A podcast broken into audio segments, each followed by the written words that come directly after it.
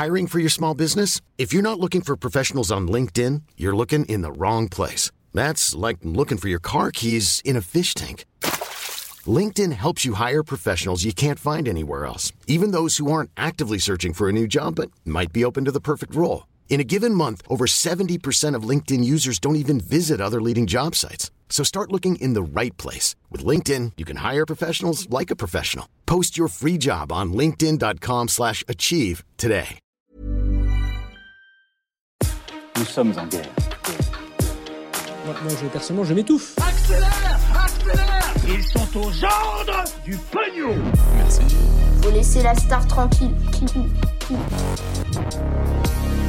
L'utilité du pass vaccinal remise en cause par une partie des scientifiques, une nouvelle polémique au Royaume-Uni autour du Premier ministre ou encore les épreuves de spécialité du bac reportées. Salut c'est Hugo, j'espère que vous allez bien, programme extrêmement chargé aujourd'hui. On est parti pour un nouveau résumé de l'actualité en moins de 10 minutes. Et on commence donc euh, avec le sujet à la une aujourd'hui. C'est un sujet qui fait beaucoup débat mais qui me semblait assez important à aborder aujourd'hui. On entend euh, beaucoup parler du pass vaccinal ces dernières semaines et parfois on peut avoir l'impression que euh, certains médias ou autres d'ailleurs hein, prennent son efficacité un peu pour argent comptant. Mais le truc c'est qu'il fait de plus en plus débat au sein même de la communauté scientifique. Bref, on va donc voir les arguments pour, les arguments contre, etc.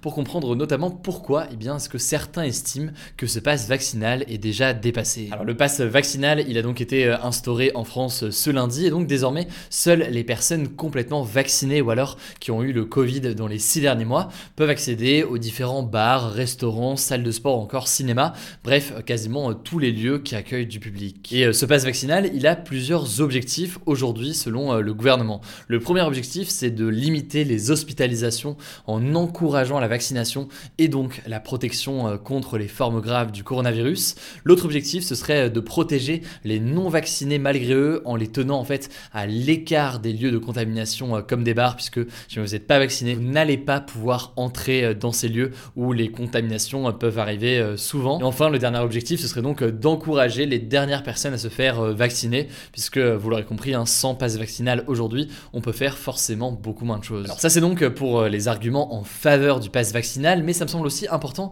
de se questionner sur son utilité au-delà de ça, puisque comme je le disais à l'instant, il fait débat au sein même de la communauté scientifique, qui est pourtant, elle, majoritairement favorable à la vaccination aujourd'hui. La première chose qui fait douter sur l'utilité de ce passe vaccinal, c'est que le le vaccin n'empêche pas la circulation du virus, loin de là, surtout d'ailleurs avec euh, l'apparition du variant Omicron. Et en effet, euh, selon euh, des recherches britanniques de l'Agence nationale de sécurité sanitaire qui ont été publiées mi-décembre, il y a aussi une analyse de données rassemblées par l'assureur privé sud-africain Discovery qui montre que eh bien, le vaccin ne réduirait que d'environ 35% le risque d'être contaminé par Omicron. Et encore, c'est un chiffre qui est contesté, sachant qu'on est en ce moment à une moyenne d'environ 350 000 cas par jour en France, avec un record notamment de 500 000 euh, cette semaine, et que Omicron est largement majoritaire, et eh bien voilà, le pass vaccinal est certes présent, mais il n'empêche pas du tout la transmission et la circulation euh, du virus. La deuxième question que se posent euh, certains scientifiques, c'est est-ce que c'est vraiment utile d'imposer le pass vaccinal à toutes les tranches d'âge et à toute la population, quand on sait qu'aujourd'hui, et d'ailleurs depuis le début de la pandémie, les personnes les plus touchées par des formes graves quand elles ne sont pas vaccinées, ce sont les personnes âgées ou les personnes vulnérables en raison eh bien, de leur euh, système immunitaire et de leur, état de santé euh, général.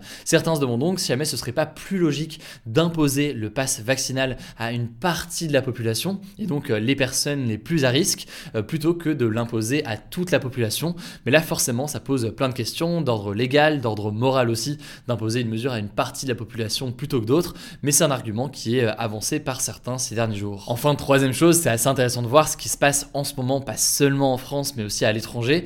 Et là, en l'occurrence, la tendance ces derniers jours, c'est plutôt des pays qui semblent abandonner euh, leurs restrictions sanitaires et qui sont euh, pourtant euh, plus ou moins actuellement dans la même situation que la France, avec parfois des centaines de milliers de cas par jour. C'est le cas notamment du Royaume-Uni, dont on a beaucoup parlé cette semaine dans les actus du jour, qui a mis fin donc cette semaine à quasiment toutes les mesures de restriction et qui veut désormais eh bien, traiter le coronavirus comme d'autres maladies, comme par exemple la grippe, en se disant notamment qu'avec le variant variant Omicron qui est certes plus contagieux mais qui semble développer moins de formes graves, eh bien on peut euh, traiter ce virus différemment et par ailleurs c'est ce que préconisent aussi plusieurs scientifiques en France euh, dont l'infectiologue Eric Combe qui travaille à l'Hôtel Dieu.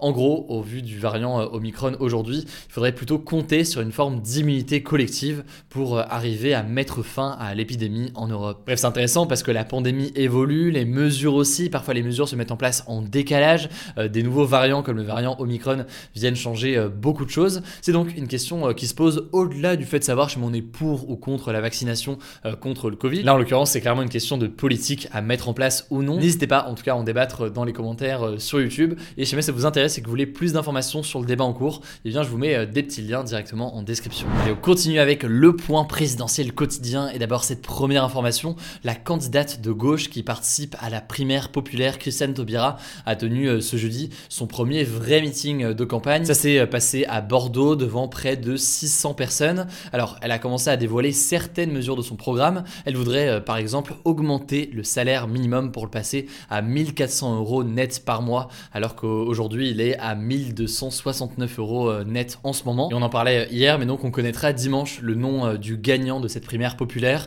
Ça se passera sur notre compte Instagram Hugo Décrypte. N'hésitez pas à suivre tout ça, le lien est en description. Deuxième information, décidément c'est le week-end, donc il y a pas mal de meetings. Là en l'occurrence, c'est un autre meeting qui se passe à Lyon ce week-end. C'est le rassemblement eh bien, des soutiens de Yannick Jadot, le candidat euh, écologiste. Alors il devrait à cette occasion euh, samedi à Lyon présenter euh, son programme en détail, mais il y a déjà quelques mesures qui sont sorties dans la presse. Parmi ces principales mesures, il y a notamment l'interdiction d'ici 2030 de la vente de voitures thermiques neuves, donc les voitures qui roulent à l'essence ou encore au diesel pour privilégier donc notamment les voitures électriques. À noter qu'il y aura bientôt une vidéo évidemment sur le programme de Yannick Jadot, comme pour tous les candidats. Ça fait très longtemps que je vous le tease, j'en suis conscient, mais là ça arrive vraiment très vite. On en a déjà tourné euh, plusieurs, donc on va commencer à les sortir euh, dans les prochains jours et les interviews aussi vont arriver. J'ai très très hâte de vous euh, dévoiler le format. Enfin, dernière information présidentielle, Marion Maréchal, donc l'ancienne députée du Vaucluse et nièce de la candidate du Rassemblement national Marine Le Pen, a officiellement annoncé qu'elle n'allait pas soutenir justement Marine Le Pen. Et selon certains, il est même possible qu'elle finisse par soutenir un autre candidat, à savoir Éric Zemmour. Alors Marine Le Pen a réagi à cette nouvelle ce vendredi matin sur CNews en déclarant que c'était, je cite, violent, brutal et difficile pour elle. Bref, quoi qu'il en soit, Marion Maréchal n'a pas officialisé pour l'instant de soutien à Éric Zemmour, mais on verra ce qu'il en est évidemment dans les prochaines heures. Allez, c'est l'heure des actualités en bref et on commence avec une première information. Décidément, beaucoup d'actu au Royaume-Uni euh, ces derniers jours. Là, on va parler du Premier ministre britannique Boris Johnson qui est soupçonné d'avoir préféré faire évacuer des chiens et des chats plutôt que des Afghans lors de l'arrivée au pouvoir euh, des talibans, donc euh, ce groupe islamiste armé en Afghanistan euh, le 15 août dernier. En gros, à ce moment-là, des milliers de personnes tentaient de fuir, notamment depuis l'aéroport de Kaboul, mais beaucoup n'ont pas pu. Et selon le média britannique Sky News, Boris Johnson aurait personnellement donné l'ordre de donner la priorité dans l'évacuation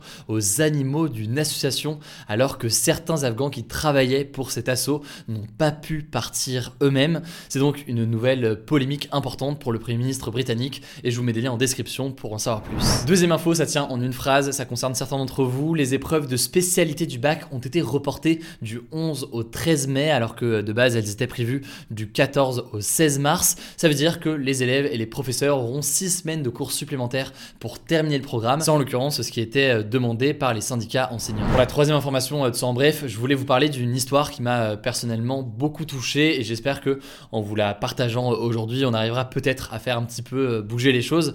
Cette histoire, c'est celle de Joseph, un petit garçon de 3 ans et demi qui a atteint euh, d'une leucémie, donc euh, un cancer qui touche les cellules du sang pour faire vraiment vraiment très simple. Il y a quelques semaines, après des mois de traitement, Joseph a fait une rechute. Du coup, actuellement, pour le sauver, la seule solution, c'est le don de moelle osseuse compatible. Et la chance, en fait, de trouver un donneur compatible avec Joseph est de 1 sur 1 million.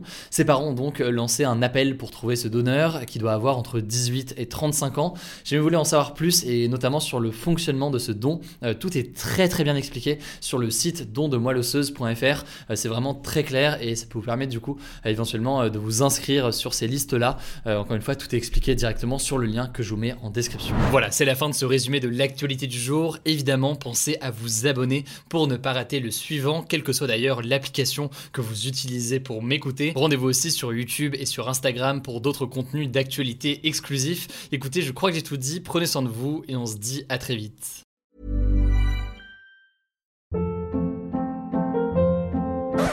Up. What was that? Boring. No flavor. That was as bad as those leftovers you ate all week. Kiki Palmer here, and it's time to say hello to something fresh and guilt-free. Hello Fresh. Jazz up dinner with pecan-crusted chicken or garlic butter shrimp scampi. Now that's music to my mouth. Hello Fresh. Let's get this dinner party started. Discover all the delicious possibilities at hellofresh.com.